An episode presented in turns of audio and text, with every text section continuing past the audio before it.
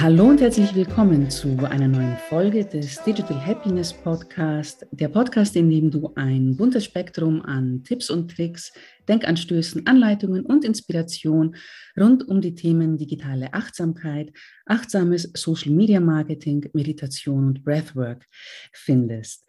Wir nehmen heute fast Ende Januar die erste Folge tatsächlich des Podcasts im neuen Jahr auf. Ich hoffe, du bist gut ins neue Jahr rübergerutscht, dass du gesund und voll mit neuen Plänen ins Jahr gestartet bist. Und ich glaube, diesen Podcast hätte ich nicht besser anfangen können im neuen Jahr als mit einem Gast. Ich bin immer froh, wenn ich hier nicht alleine vor dem Mikro sitze. Virtuell sitzt mir gegenüber Linda Bierz von digitalbilden.de, das ist die Webseite digital-bilden.de und wie ihr es euch wahrscheinlich schon vorstellen könnt und vielleicht auch schon im Titel gelesen habt, ist Linda eine Verbündete im Thema der digitalen Achtsamkeit und des bewussten und gesunden Umgangs mit digitalen Medien. Wir sind lange schon in Kontakt und haben gedacht, wir müssen jetzt äh, zusammen und öffentlich über die Themen sprechen, die uns bewegen und die wir mit Leidenschaft verfolgen und das eine oder andere mitgeben in diesem Podcast, damit du und deine Familie achtsamer mit der Zeit auf den digitalen Geräten umgehen könnt, um so auch mehr Zeit für das Wichtige im Leben zu haben. Liebe Linda, herzlich willkommen im Digital Happiness Podcast. Ich bin sehr froh, dass du hier bist. Hallo, liebe Rini. Danke, dass ich da sein darf. Nun, normalerweise ist es so, ich fange immer, die erste Frage, mit der ich anfange, ist die Frage, ja, was ist deine eigene Geschichte?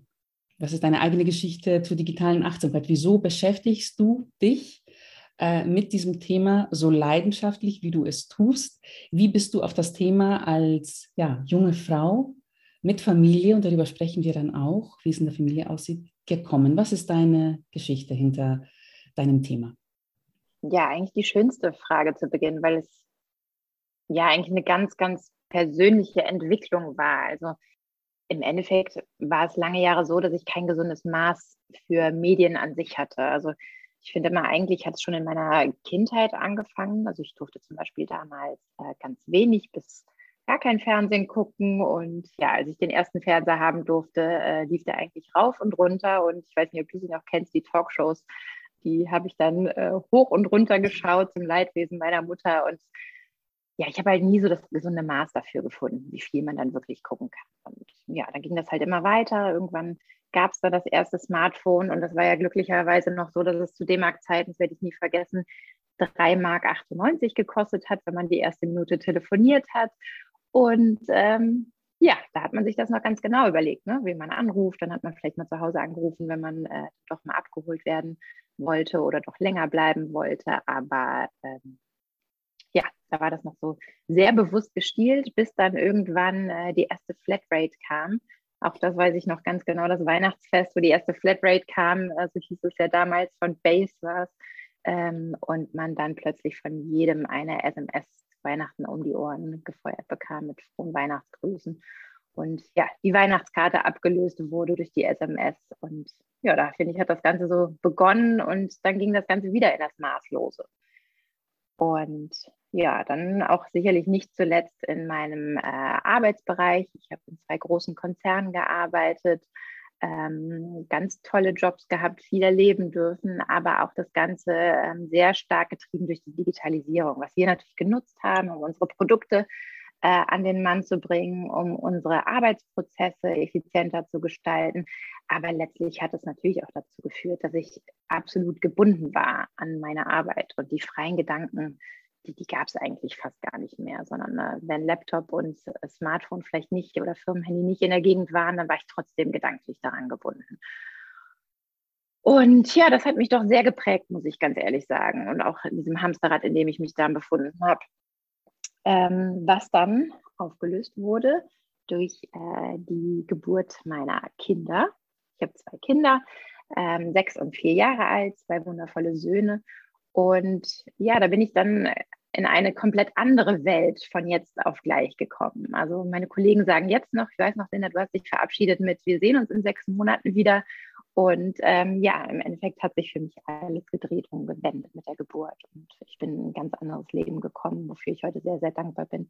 Und habe halt einfach sehr, sehr viel dadurch erkannt. Also einmal rausgekommen aus diesem Hamsterrad habe ich sehr, sehr viel erleben dürfen. Ähm, viel mehr meine Werte hinterfragen dürfen, viel mehr erleben dürfen, was mir wichtig ist. Und habe dabei dann auch wieder mehr und mehr gesehen, wie diese Abhängigkeit von den digitalen Geräten einfach da war und man hat dann wieder eine neue Abhängigkeit gehabt. Man wollte dann für die Kinder alles schön machen, hat bei Instagram angeschaut, wie sich dort alles gestaltet und äh, was man mit den Kindern machen kann, wie schön die Kinderzimmer sind.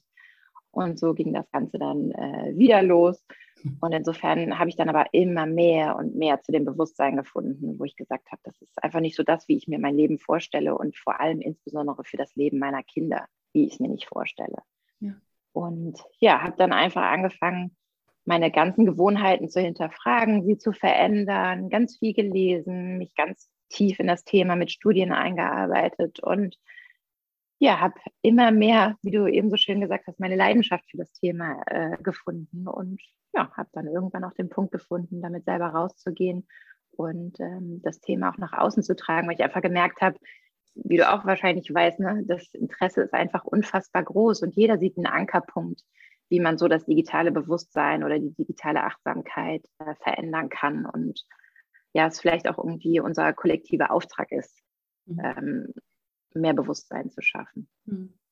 Ja, wir sind beide so grob, sagen wir mal, in der gleichen Generation oder ich bin eine Generation über dir, aber wir sind beide ohne Smartphones und ohne Internet aufgewachsen und uns geht es trotzdem Absolut. gut ich glaube, wir können gut nach, noch gut dies, diesen, diesen Unterschied ähm, sehen, wie eine Kindheit ohne digitale Geräte aussehen kann oder ausgesehen hat, ausgeschaut hat und wie sie jetzt aussieht. Ich glaube, durch diese, durch durch dieses Kennen dieser beiden Welten ist, glaube ich, unsere Generation, ohne dass es hier heißen soll, dass jüngere Menschen diese Sensibilität nicht haben, vielleicht sind wir auch, haben dieses Extra mit auf den Weg bekommen, um anderen zeigen zu können, es geht auch anders, es gibt auch andere Wege und wie, wie kann so, eine, so ein Leben ohne diese Überflutung von den digitalen Geräten ausschauen? Mm. Absolut. Absolut. Und vielleicht, wenn ich da auch noch kurz was zu einwerfen darf, auf meinem Weg habe ich ähm, eigentlich auch mit der ähm, achtsamen Digitalisierung begonnen. Das heißt, ich habe zu Beginn meiner Selbstständigkeit den Fokus gehabt auf Senioren. Das heißt, ich habe Senioren ähm, an Smartphones herangeführt, weil ähm, das ist schließlich genauso wichtig. Sie haben das gar nicht erlebt. Und gerade jetzt äh, zu den aktuellen Zeiten ist es ja eigentlich wichtiger denn je. Und wir haben gesehen, wie wichtig es ist, mit den Enkeln in Kontakt zu bleiben, wir sehen, was alles wegfällt, das Bankgeschäft, was nicht mehr vor der Türe ist und die Überweisung, die dennoch getätigt werden muss. Und das habe ich äh, über zwei Jahre gemacht und habe dadurch auch sehr, sehr viel erleben dürfen. Und das auch hat ganz, ganz viel in mir bewegt, weil ich plötzlich wieder gesehen habe, wie diese älteren Menschen damit umgehen. Sie möchten wissen, wie das geht. Sie wissen, es ist wichtig für ihren Alltag. Aber ich habe fast schon, wenn man ehrlich ist, noch mehr von ihnen gelernt, weil sie mir erzählt haben, wie es auch wieder früher war. Sie haben mir so schöne Geschichten erzählt. Und ähm, man hat sie so beobachten können, wie glücklich sie auch ohne diese Geräte sind.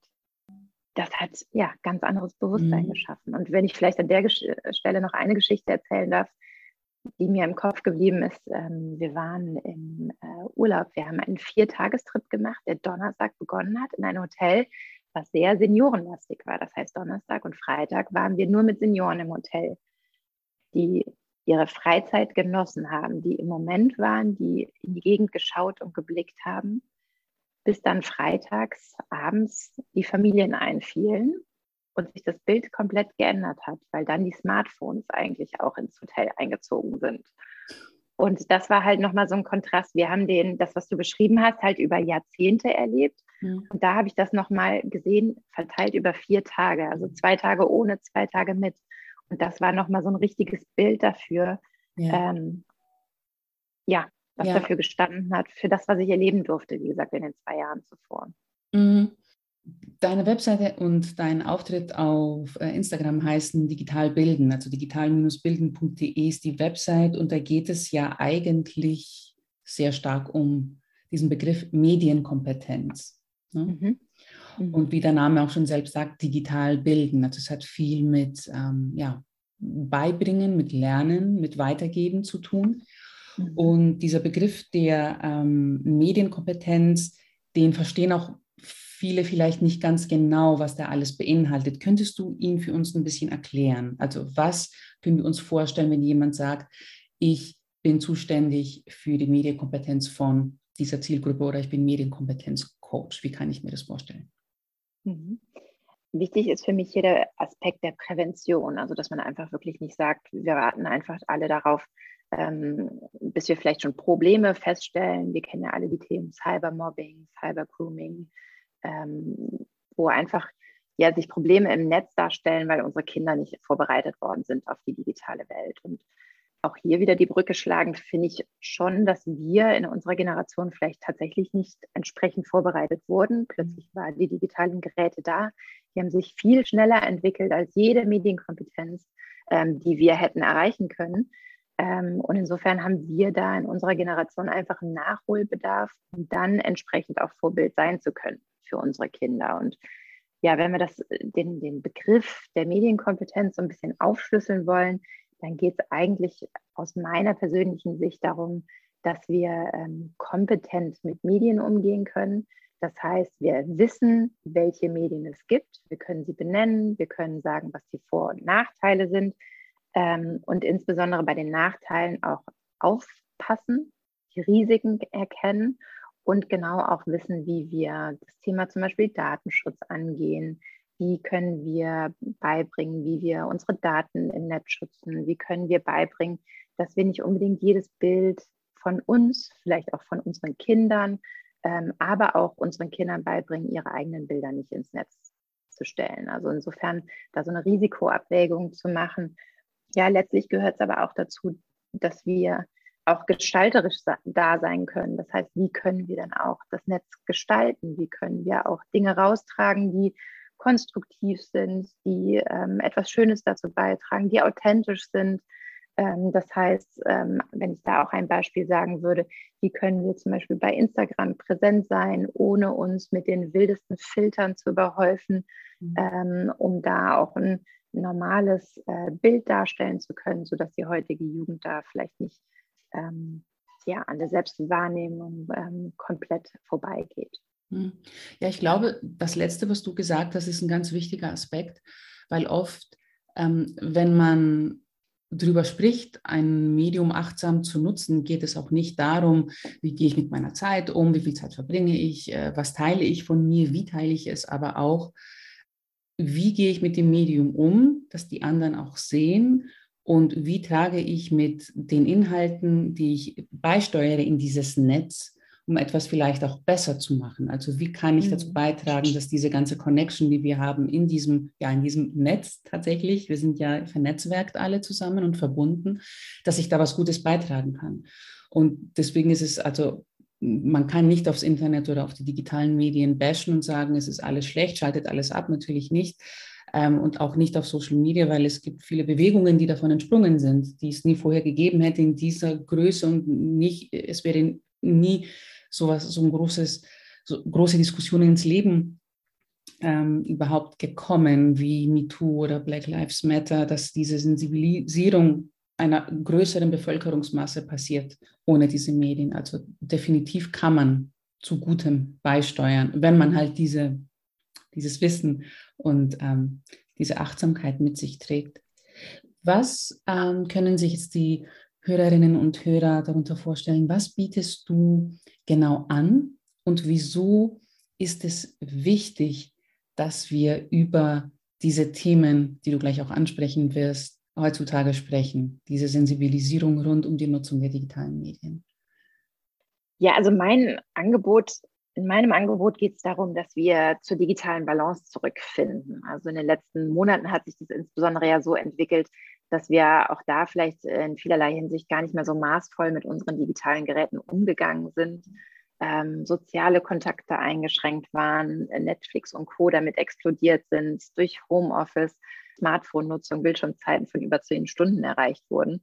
Und man da einfach sagen darf, ähm, wir stecken jetzt alle schon zwei Jahre darin, Aber jetzt dürfen wir einfach so ein bisschen bewusster werden. Und jetzt, das war es okay und wir können dankbar sein für jede Option, die sich damit geboten hat. Aber ähm, ja, jetzt einfach dieses Bewusstsein für die digitale Balance zurückzufinden und einfach mit jeder Mediennutzung, die ich eingehe, zu überlegen, ist es gerade sinnvoll, ist es zielführend oder ist es einfach gerade was, was sich äh, in den letzten Jahren in meine Gewohnheiten eingeschlichen hat und ich einfach deswegen vielleicht zum Smartphone völlig unbewusst gegriffen hat. Und insofern sind das eigentlich äh, oder ist das, worauf meine Angebote abzielen, dass ich gerne Menschen unterstützen möchte, diese digitale Balance wieder zu erreichen und ja, das Ganze mache ich mit ähm, Coachings. Allerdings biete ich die aktuell nur ähm, offline an.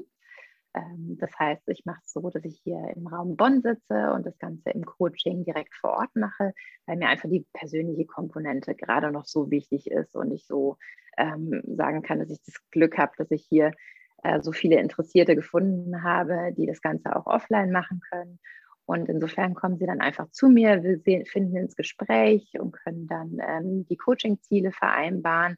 Und bei den meisten ist es einfach wirklich so, dass man wieder zurückfindet, dass sie einmal sich eine Begleitung wünschen, weil es doch schwer ist, das Ganze unbegleitet zu haben. Und es dann ähm, schön ist, wenn man sich abgleichen kann und nochmal Rückfragen stellen kann, wo man hier und da Gewohnheiten verändern kann. Ja, ich ich glaube, so wie du es beschrieben hast gerade, weißt du, was mir in den Sinn gekommen ist? Und ich glaube, das ist ähm, genau das Gleiche, aber auf der anderen Ebene, wie ein ähm, Ernährungsberater, der einen Menschen begleitet, der auf einmal viel zu viel Gewicht, ungesundes Gewicht rumschleppt und das seine Gesundheit beeinflusst. Und Absolut, natürlich, ja. Ne, du bekommst von einem Ernährungsberater so eine ganz tolle Diät, einen ganz tollen Ernährungsplan, an den du dich halten musst. Und auf diesem Weg dahin zu diesem gesünderen Ich, brauchst du natürlich immer wieder dieses Check-in und dieses Coaching, ne? dass du jemanden, so einen Partner, so wo man sich äh, auch verpflichtet fühlt, dann sich auszutauschen, wie ist es gelaufen mit der Ernährung, was hast du gemacht, was Bewegung angeht und so weiter. Und genauso ist es ja eigentlich in der digitalen Diät.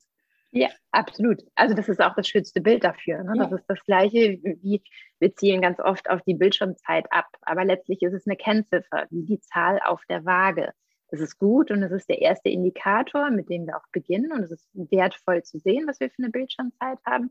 Aber danach geht es, und auch das äh, Bild ist ja wirklich analog, ums Wohlfühlgewicht oder die Wohlfühlzeit und mhm. konstruktive Zeit. Wie viel Zeit verbringe ich online passiv scrollend und schaue mir durch die Bilder, die mir vielleicht sogar ein schlechtes Gefühl noch vermitteln, weil alle ein schöneres Leben haben.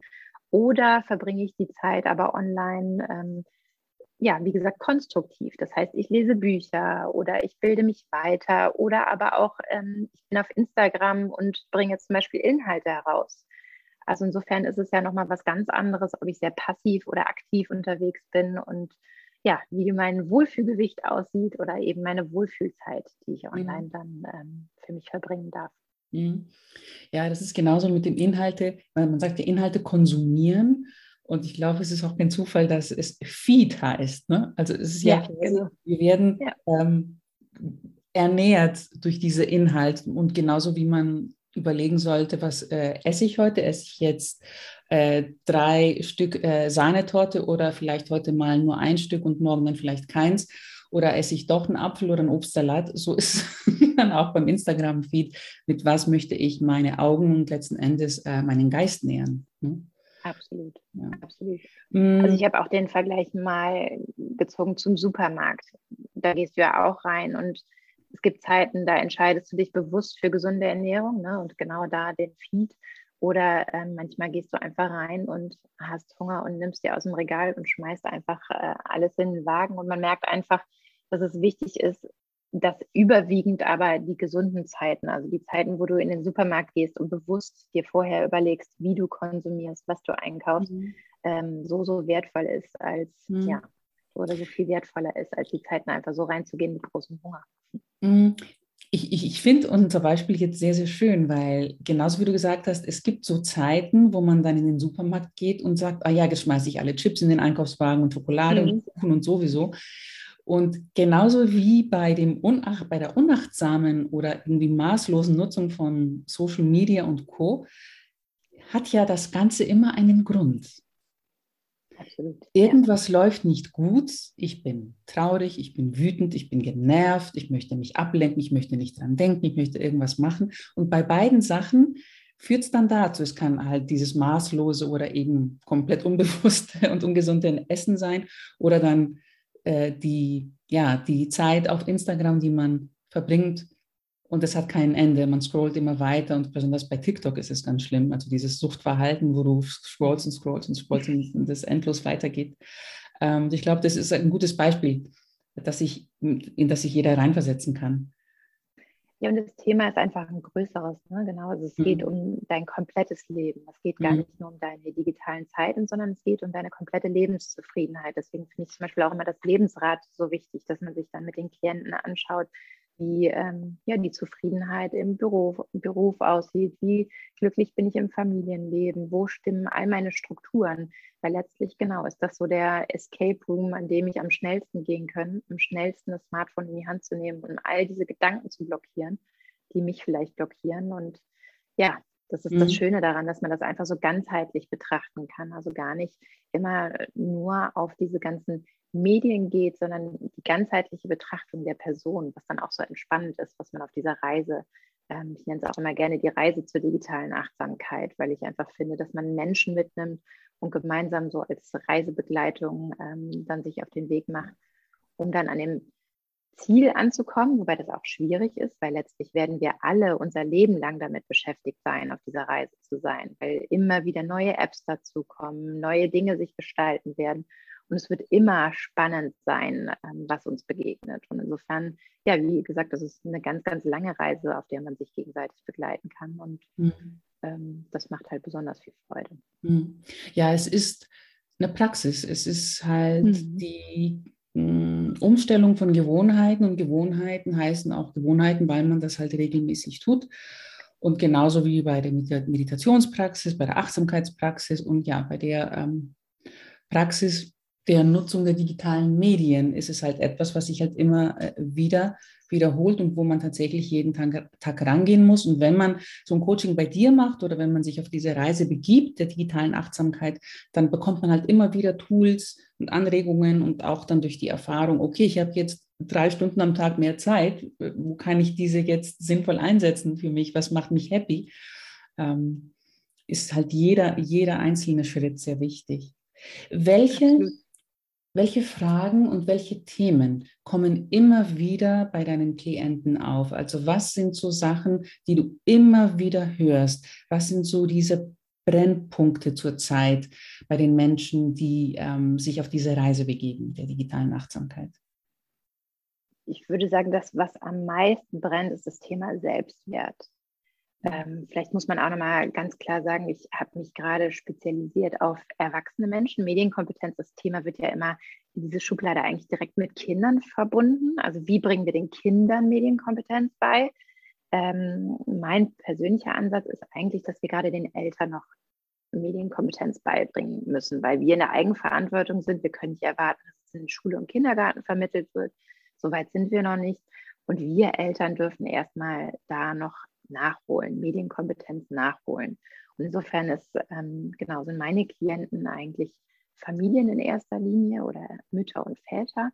Und da ist ganz klar das Thema Selbstwert im Vordergrund, nämlich sogar der eigene Selbstwert. Also nicht erstmal, wie schaffe ich das, das Kind zu steigern, sondern der eigene Selbstwert, weil sie einfach merken, dass es dort immer angesprochen wird, dieses Thema der Vergleichbarkeit, das, was wir auf Instagram immer wieder erleben, wie man da einfach aus diesen Mustern rauskommt. Und ja, all diese Themen führen ja dann immer zum Thema Selbstwert. Also sie benennen das nicht, aber das ist das, was dann eigentlich letztlich dahinter steht und ähm, ja, letztlich mhm. ja, wie Stefanie Stahl so schön sagt, ne, das Epizentrum unserer Psyche ist.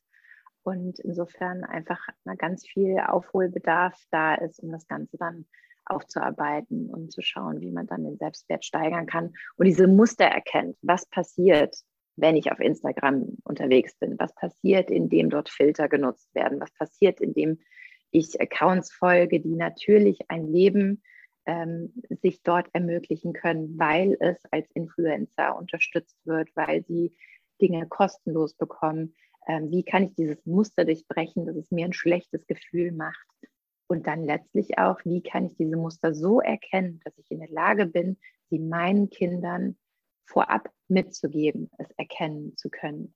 Wie kann ich, das ist ja auch insbesondere ein Thema für Mädchen, wie kann ich den Selbstwert meiner Tochter ähm, so steigern, dass genau solche Dinge sie nachher nicht so angreifbar machen und ähm, ja, in Fallen hereinlockt. Hm. Ja, ich war jetzt tatsächlich überrascht, als du gesagt hast, Selbstwert, äh, aber man soll hier nicht von der eigenen Erfahrung ähm, auf die anderen Schlüsse ziehen. Letzten Endes ist auch die, der, hm, der Begriff des Selbstwerts hat ja auch mit, der, mit Selbstbewusstsein und das letzten Endes auch mit Selbstliebe zu tun. Also sich selbst Absolut. annehmen und sich selbst so annehmen und zu lieben, wie man ist, ist ja ein ganz, ganz großer Schritt in der Persönlichkeitsentwicklung eines jeden Menschen und in der ähm, Evolution eines jeden Menschen im Leben. Und da fängt es ja auch schon mal an, reflektieren zu können und äh, allein sein zu können mit den Gedanken, um nachzudenken, wer bin ich, was ist mir wichtig, was sind meine Werte, lebe ich meine Werte, was macht mich glücklich, ähm, komplett unabhängig von was in der Umwelt passiert, was jemand anderen glücklich macht, wo findet sich mein eigenes Glück. Ich finde ich find ja. das spannend, was du gesagt hast, hätte ich nicht erwartet.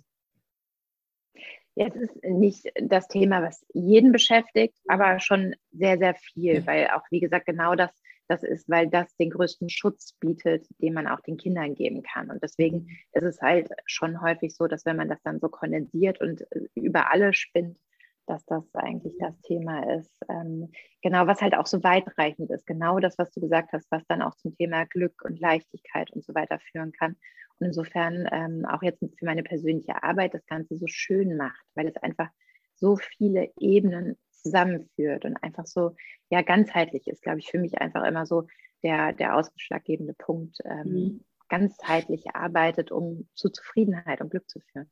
Ja, definitiv, weil ich meine, äh, Tipps und Tricks und Hacks, wie man Bildschirmzeit reduzieren kann, fokussiert arbeiten kann, das gibt es hier im Internet zuhauf. Das ähm, hab, teile ich oft, teilst du auch sehr schön oft und so weiter. Ist auch alles sehr wichtig. Aber letzten Endes ne, fängt die Arbeit, mhm. also da sind die ersten Schritte und dann fängt die Arbeit aber eigentlich an. Äh, genau. Darunter die ganzen, also wie bei einer Zwiebel, die ganzen ähm, Schichten, eine nach der anderen äh, zu lösen.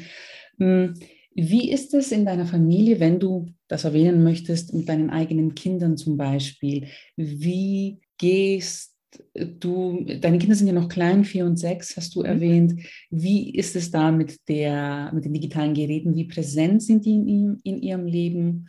Und sprecht ihr darüber? Sprechen sie dich an über dieses Thema? Wie ist es da? Ja, also man muss sagen, natürlich präsent. Also ähm, wir leben beide oder wir arbeiten beide mit digitalen Medien, deswegen ist es definitiv präsent. Und ich kann immer nur sagen, aus meiner eigenen Kindheit, ähm, damals war ja ähm, das, was heute das Smartphone ist, der Fernseher. Und ähm, ich durfte es zum Beispiel nicht, ich durfte kein Fernsehen gucken damals. Das war halt schon sehr stark reguliert. Also damals fand ich das sehr doof. Heute weiß ich, dass meine Eltern sich damit ja sehr viel Mühe gemacht haben. Ne? Ich meine, es ist der leichtere Weg, das Kind dauerhaft vor den Fernseher zu setzen. Meine Eltern waren sehr bemüht. Und ähm, das ist vielleicht auch was, wo ich heute sehr, sehr dankbar für bin. Und wo ich das ähm, als Vor- und Nachteil sehe. Es war vielleicht nicht so, dass ich ein gesundes Maß dadurch gelernt habe, denn, habe ich ja eben schon mal gesagt, äh, habe ich äh, ja ausreichend Fernsehen konsumiert, als ich dann durfte. Ähm, aber aus heutiger Sicht bin ich natürlich auch dankbar, weil ich dafür sehr viel anderes erleben durfte. Und insofern habe ich da für mich einfach sehr viel rausgezogen, dass ich sagen würde, ich würde es oder ich, ich verbiete es nicht, wir verbieten es nicht. Das ist ja eine gemeinsame Entscheidung. Ich finde das muss sehr stark äh, von beiden Eltern getragen werden. Da sollte ein einheitlicher Konsens gefunden werden und Absprachen getroffen werden. Und wir verbieten es beide nicht, aber wir regulieren es schon. Also unsere Kinder wissen zum Beispiel, dass unter der Woche kein Fernsehen geguckt wird, ähm, dass wir abends spielen, ähm, entweder machen wir was gemeinsam oder die Kinder spielen alleine, aber unter der Woche gibt es das nicht und am Wochenende dürfen sie etwas gucken. Und entweder machen wir so, dass wir zum Beispiel einen Filmeabend daraus machen, dann gibt es Popcorn dazu und dann ist das, ich sag mal, so ein Happening, der Kinoabend. Ne? Wir konnten ja nicht ins Kino gehen, dann haben wir das Kino nach Hause geholt und haben das dann so gemacht. Oder aber auch mal sowas gucken. Also insofern, das gibt es definitiv. Und ich finde auch da wieder, es kommt gar nicht auf die großen Bildschirmzeiten an. Also äh, mein Ansatz ist nicht, dass ich sagen würde, ein Kind darf 30 Minuten am Tag Fernsehen schauen, sondern es kommt auf die Inhalte an. Wie kann ich für meine Kinder gestalten, dass sie davon lernen? Und es gibt tolle Inhalte, es gibt ganz tolle Sachen, die wir schauen können. Ähm, wir schauen, was ist was Folgen. Wir schauen ganz tolle Tierdokumentationen, sodass wir wissen, wie sich Tiere entwickeln. Ähm, und all solche Dinge. Und es gibt auch tolle Apps, wo die Kinder spielen dürfen. Das ist was, was wir jetzt noch nicht gemacht haben. Dafür sind unsere jetzt noch zu klein, finde ich. Aber ähm, sicherlich, wenn jetzt dann der Übergang Richtung Schule ähm, stattfinden wird, dann wird auch das der Punkt sein, wo man sagen kann, ähm, dass wir da Apps einführen werden. Auch zum Beispiel wie Anton, eine Schul-App, wo die Kinder schon äh, Schule gestalterisch lernen können. Das ist ja auch eine tolle App, die das ganze Lernen fördert. Man darf auch da das Ganze nicht verteufeln, sondern einfach sagen, es gibt ähm, Sachen, die fördern und die sind inhaltlich gut, die sind gut gestaltet, die sind für Kinder gemacht. Und dann finde ich, ist es auch absolut vertretbar, dass die Kinder da Medienzeiten haben und auch mhm. was gucken können. Mhm. Ja, ja, wie gesagt, es kommt immer auf den Inhalt an, wie du sagst, weil mhm.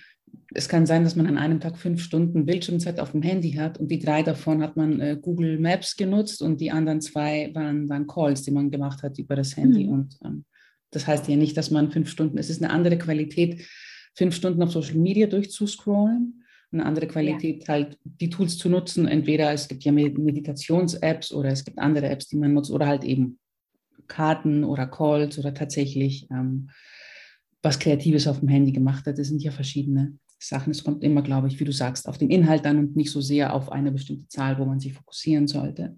Natürlich nicht aus den, aus den Augen verlieren.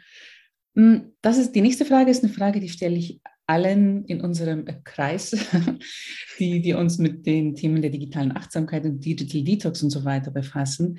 Ähm, wie hat dein Umfeld, dein, äh, deine Bekannten, deine Familie, deine Freunde reagiert, als du gesagt hast, ich befasse mich jetzt mit diesen Themen, Diese, dieses Thema ist mir wichtig, wir verbringen alle zu viel Zeit auf Social Media, wie beeinflussen uns zu sehr? Ähm, das ist jetzt mein Herzensprojekt und auch äh, meine Tätigkeit, mit der ich ähm, rausgehe.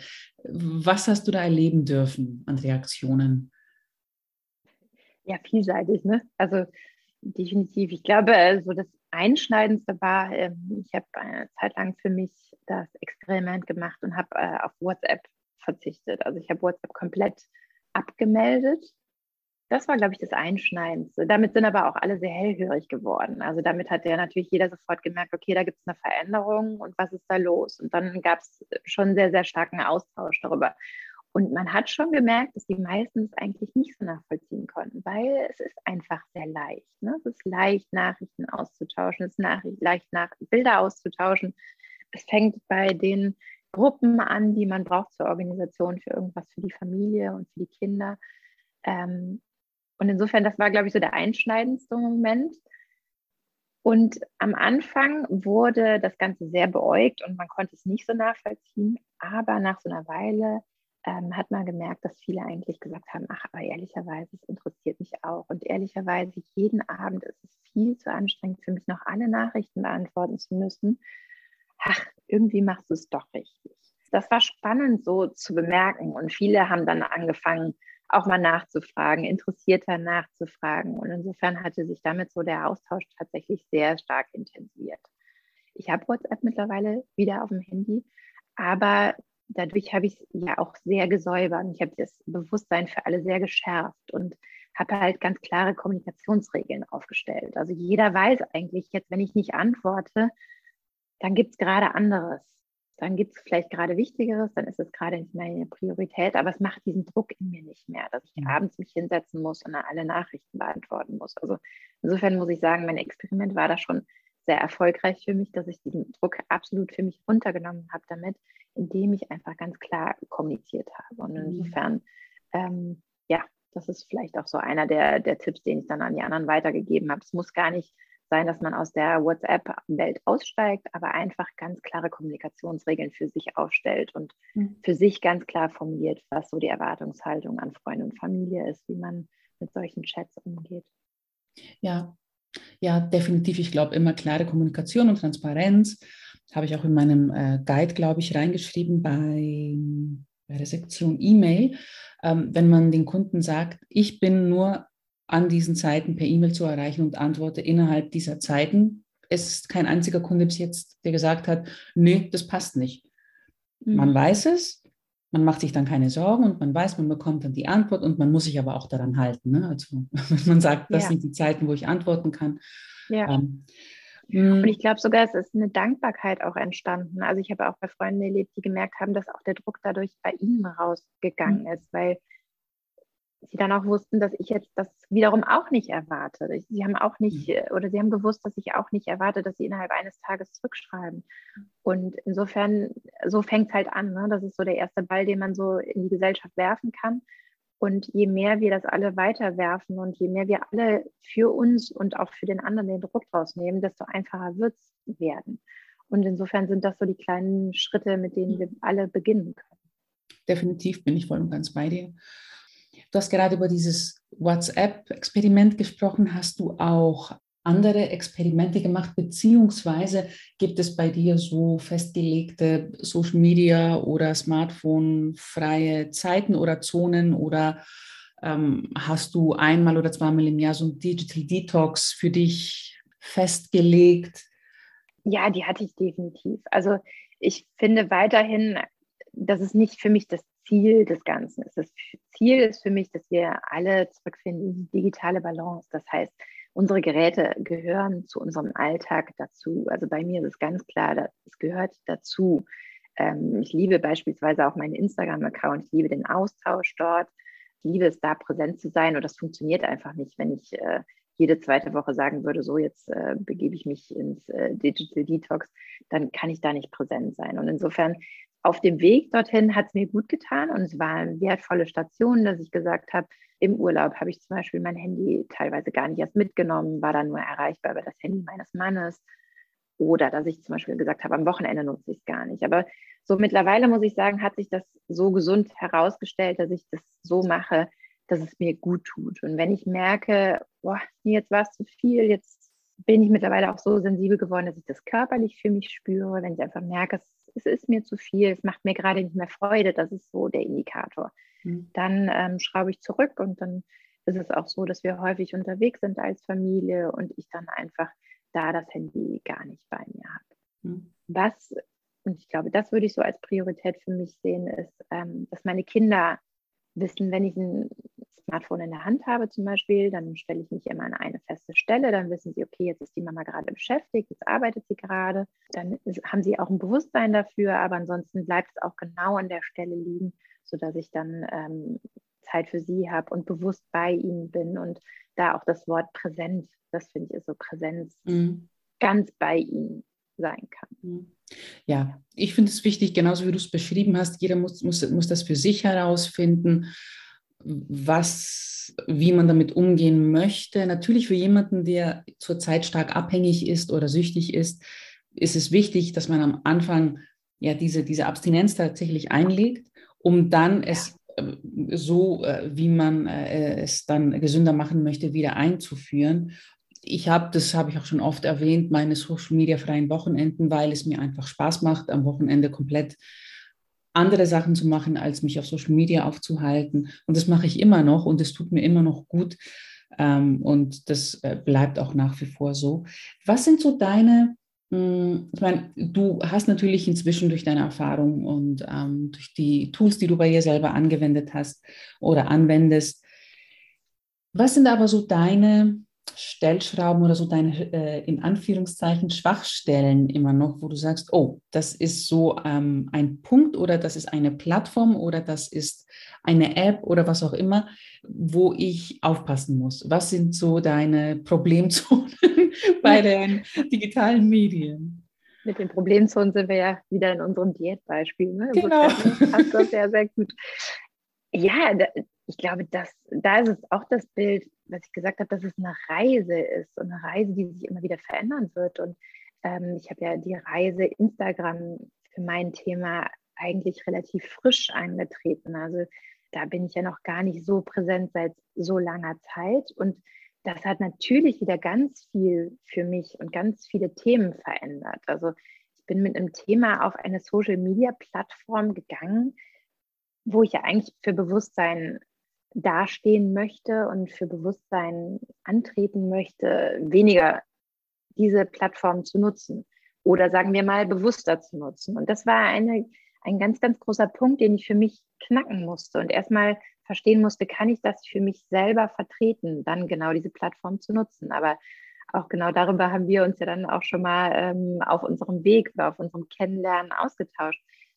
Ja, ich kann es sehr gut vertreten, dort bewusst unterwegs zu sein, weil genau das, da können wir es schaffen, für dieses Bewusstsein zu arbeiten und genau die Leute zu erreichen, die dort vielleicht gerade passiv scrollen, uns dort reinzuschleichen in den Feed und zu sagen, hey, überleg mal, möchtest du gerade wirklich hier sein? Bist du gerade ganz bewusst hier oder ähm, ja, lenkst du dich vielleicht gerade von was ab oder wolltest du eigentlich gerade was anderes machen ähm, und bist aber kurz hier hängen geblieben, weil du gar keine Lust mehr hattest, den Text zu schreiben? Und insofern ähm, ist es auch für mich da, für meine ganz persönlichen Punkt gewesen. Ich musste erstmal diesen ganzen Mechanismus Instagram wieder verstehen. Und natürlich, der Algorithmus, ich weiß nicht, wie viele jetzt in dem Thema sind, der liebt es, wenn wir aktiv dort sind, wenn wir Nachrichten schreiben, wenn wir stundenlang auf Instagram sind. Und das musste man auch erstmal verstehen, wie kann ich das denn für mich äh, achtsam und bewusst nutzen, ne? bewusstes Social Media Marketing zu machen, damit man eben nicht in diese Mühle gerät. Und mhm. ja, da hat meine Reise auch nochmal äh, eine ganz andere Dynamik bekommen. Und da musste ich mich selber dann auch erstmal wieder einfangen. Und da habe ich auch gemerkt, wie der Algorithmus funktioniert und dass unser Thema vielleicht nicht das ist, was da äh, auch groß geliebt wird, weil ähm, wenn man dann zum Beispiel sieht, dass man eine Anzeige schalten möchte, die dann von Facebook abgelehnt wird, weil ähm, sie gegen Social Media geht, dann merkt man, huch, da muss man vielleicht andere Mechanismen einsetzen, damit man dann auch wirklich ins Bewusstsein der Menschen kommt und dass man die Leute auch wirklich ansprechen kann. Ich hatte tatsächlich genau zu Beginn den Punkt, dass die Anzeige abgelehnt wurde. Und das hat mich angespornt. Das hat mich angespornt, weil das hat ja genau gezeigt, wie erschreckend es ist, dass Instagram genau sowas nicht möchte. Und wie finde ich Mittel und Wege, trotzdem dafür zu kämpfen und trotzdem das Bewusstsein zu schaffen. Und ähm, ja, heute, damals hat es mich geärgert, natürlich, weil ich wusste ja noch gar nicht, wie das funktioniert, aber heute bin ich dankbar dafür, weil genau das Erlebnis hat mich dazu gebracht und noch mehr angespornt. Spannend. Spannend. ähm, welche Routinen baust du dir selbst für deine Social-Media-Nutzung oder ähm, Smartphone-Nutzung täglich ein? Also was sind so Sachen, die, äh, an die du dich hältst für deine gesunde Nutzung dieser Medien? Hast du da einen bestimmten Ablauf? Hast du dir Grenzen gesetzt, Limits auf ähm, dem Handy vielleicht bei den Apps? Also was sind so deine zwei, drei Sachen, die du immer beachtest? Mhm, also Limits habe ich mir auch gesetzt und ich habe auch ähm, den Fokus aktiviert hm. ähm, bei iOS. Das ist ja ganz toll, was man von Apple da mittlerweile dann doch äh, für Möglichkeiten bekommt. Aber wenn ich sagen würde, das, was mich oder das, was es für mich am einfachsten oder am meisten verändert hat, dann war es insbesondere die äh, Regel, dass ich ja in der ersten Stunde morgens und in der letzten Stunde abends kein Smartphone bei mir habe. Das wäre auch so das, wo ich sagen würde, wenn ich nur einen Tipp geben dürfte, dann ist es definitiv das. Die erste und die letzte Stunde des Tages gehören unseren Gedanken, die gehören unserem Partner, unserer Familie, aber vor allem eigentlich uns selber. Und ähm, da einfach zu sagen, ich starte ohne Handy in den Tag, ich starte nicht direkt schon mit der ersten E-Mail, die mich ärgert, ähm, ich starte nicht schon mit der ersten Benachrichtigung, dass doch irgendwas nicht geklappt hat, sondern ich starte erstmal so rein, dass ich ähm, ja, für mich sein kann, für die Familie da sein kann, bewusst und ja, um es nochmal zu sagen, präsent sein kann. Und ähm, erst wenn ich ins Büro gehe oder an diesen besagten Platz gehe, wo mein Smartphone eigentlich immer liegt, ähm, dann fange ich an, mich in diese ja, digitale Welt zu begeben, aber vorher auch wirklich nicht. Und vor mhm. allem auch abends, um abschalten zu können. Mhm. Also ich habe einfach gemerkt, dass es eine ganz andere Abendroutine ist, wenn mhm. ich ohne Abend, ohne Handy am Abend bin. Mhm. Ja, gut, dass du das sagst. Das mit dem Abend, also bei mir passiert das dann so, ich habe äh, folgende, folgenden Ablauf bei mir. Wenn ich den Arbeitstag äh, zu Ende gearbeitet habe, also quasi wenn ich das letzte am Computer gemacht habe, das kann um 4 Uhr sein, es kann aber auch um 7 Uhr sein oder auch um 8 Uhr, je nachdem, wie ich an dem Tag äh, meine mhm. Arbeitszeit mhm. eingeteilt habe. Ähm, dann fahre ich alles runter, dann mache ich so ein äh, Shutdown com Complete quasi in meinem Kopf, sage ich mir dann vor. Und dann tue ich das Handy auf die Ladestation, die hier ist hier im Arbeitszimmer. Also ich habe den Luxus, dass ich, ein, dass ich ein Arbeitszimmer habe. Und dann schließe ich die Tür vom Zimmer. Also ich kippe das Fenster, sodass hier immer kühl ist und dann schließe ich die Tür hinter mir. Und für mich ist dann der Arbeitstag und der Handytag erledigt. Und mhm. dann können es noch zwei, drei oder vier oder fünf Stunden sein, bis ich äh, ins Bett gehe und nochmal meinem äh, Partner eine gute Nacht-Nachricht schicke. Und das ist das Letzte, was ich mache. Aber eigentlich ist der Tag dann vorbei. Und das hat sich bewährt bei mir. Also diese, diese Be Bewegung, die Tür hinter mir zuzumachen, das ist dann bei mir, ja. jetzt fährt alles runter. Jetzt ist Regeneration angesagt, Buch lesen, Yoga machen, essen, was auch immer. Ja, ja, traumhaft. Ja. Ich glaube, das ist halt auch so wertvoll, ne, dass man so Ankerpunkte hat, mhm. die man einfach immer macht. Also wie du gesagt hast, Routinen, die man immer macht, weil das macht es uns einfach leichter, diese Gewohnheiten zu ändern. Und ja. ja, für mich ist es der feste Platz, wo es dann immer hinkommt, ja. ähm, damit ich gar nicht auch erst in die Versuchung komme. Und insofern, ähm, ja, das Wertvollste, was man machen kann.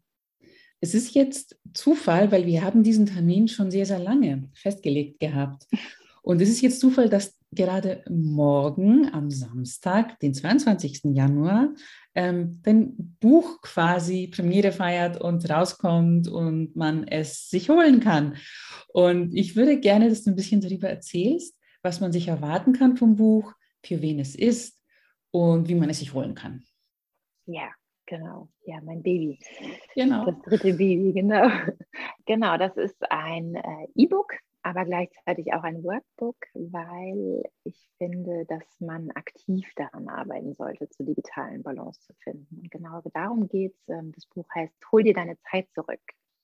Ähm, unsere Lebenszeit ist einfach so unfassbar wichtig und da hat sich ja in unser Leben geschlichen, nämlich all diese digitalen Geräte, die so uns viel Zeit klauen. Ja, sie geben uns auch viel, aber sie haben uns auch viel Zeit geklaut, die wir passiv gebraucht haben. Und ja, deswegen war der Titel des Buches Hol dir deine Zeit zurück, weil genauso habe ich es gesehen. Ich habe einfach wieder dazu viel mehr Zeit zurückgefunden und das war das, was ich auch in dem Buch transportieren wollte. Das heißt, ich habe im Endeffekt so ein bisschen meine Reise zusammengefasst, all die Bücher, die ich gelesen habe, die Studien, die ich gesehen habe, die mich begleitet haben, also ganz viel Hintergrundwissen zusammengefasst, warum es überhaupt so wichtig ist, wie uns das Smartphone fesselt, was genau diese Mechanismen sind, die uns ähm, an das Smartphone binden. Und ja, dann ganz viele ähm, Tipps und Tricks angefügt, ähm, wie man dann da rauskommt, wie man die Routinen ändern kann, wie man die Gewohnheiten ändern kann. Kleine Tipps, größere Tipps. Und all das zusammengefasst auf 120 Seiten sind dann das E-Book und Workbook. Und ja, genau, das kann man sich dann ab morgen runterladen wird das Ganze auch noch in der Printversion geben. Ähm, ich bin zum Beispiel einfach wirklich der Mensch, der lieber ein Buch in der Hand hat. Auch das war jetzt für mich konträr, dann ein E-Book zu haben. Ich brauchte unbedingt noch die Printversion, die vielleicht aus kaufmännischer Sicht nicht unbedingt Sinn gemacht hat, aber das war mir wichtig. Also ich möchte, dass man die Chance hat, ein Buch äh, vor sich liegen zu haben, was man dann auch abends vielleicht lesen kann. Es kann auch der erste Schritt sein. Ich möchte abends wieder dazu finden. Mir haben die Bücher zum Zurückzufinden, wieder zum Lesen unheimlich viel geholfen und deswegen musste es einfach unbedingt ein Buch sein, ähm, was man dann auch in der Hand haben kann. Und ja, genau, hol dir deine Zeit zurück. Perfekt, super. Ähm, ich werde natürlich den Link zum Buch, außer natürlich den Links zu deiner Webseite und zu deinem Instagram-Auftritt in den Shownotes haben. Und damit man sich das Buch dann direkt auch holen kann. Lass uns abschließen, vielleicht, du hast vorhin schon ähm, einen sehr wichtigen Schritt erwähnt, als ja, wichtigen, vielleicht auch ersten Schritt oder Baustein für die für ähm, diese digitale Achtsamkeitsreise, für die Reise zur digitalen Achtsamkeit. Welchen Tipp kannst du heute im Januar 2022, äh, welche Empfehlung, welche Inspiration den Menschen mit auf den Weg geben? Vielleicht auch, was ist deine Wunschvorstellung, was die Nutzung der digitalen Medien oder auch die Natur der sozialen Plattformen angeht, wie sie funktionieren. Was kannst du uns so als Inspiration mitgeben heute? Ich glaube, für mich wäre es der Punkt zu beginnen. Also glücklicherweise sind ja die ganzen Hörer deines Podcasts schon auf dem Weg der Reise ähm, und können vielleicht einfach schaffen, dass sie auch mehr darüber kommunizieren und mehr Leute mitnehmen, mehr mhm. Leute einladen, mit auf die Reise zu gehen, um einfach ja eine größere Bewegung daraus zu machen. Ne? Du hast eben schon von Bewegungen gesprochen und ich glaube, die braucht es einfach. Also es ist so, so wertvoll, wenn sich mehr und mehr Menschen mit dem Thema beschäftigen, für sie selber, für uns alle gemeinsam und auch für alle Generationen, die danach kommen wollen. Insofern zu beginnen und Leute mitzunehmen, wäre so das, was ich mir am ehesten wünschen würde. Ähm, mhm. Ganz egal wie, die Reisen sehen ganz individuell aus. Es kann die mhm. Pauschalreise sein und es kann die äh, Reise zum Himalaya sein. Jeder hat da andere Vorstellungen, wie das Ganze aussehen kann. Aber einfach es zu schaffen, das Thema herauszutragen und mehr Leute zu begeistern, das wäre einfach wirklich das, was ich mir am meisten wünschen würde, sodass wir da einfach unsere Zeit, unsere wertvolle Lebenszeit nicht mehr so vergeuden und wieder dahin zurückfinden, was wirklich wichtig ist. Ja, ich kann mich dem nur anschließen und schöner hätte ich es auch nicht sagen können. Liebe Linda, ganz lieben Dank, dass du hier warst und uns ein bisschen erzählt hast über deine Arbeit und über diese Welt der schönen, äh, stillen, stilleren und achtsameren Welt der gesunden Nutzung der digitalen Medien. Danke, dass du hier warst. Danke dir, liebe Rini. Danke. Danke, dass ihr bis hierhin gehört habt, die Sensibilisierten, wenn es um, die Themen, um, um das Thema der digitalen Achtsamkeit geht.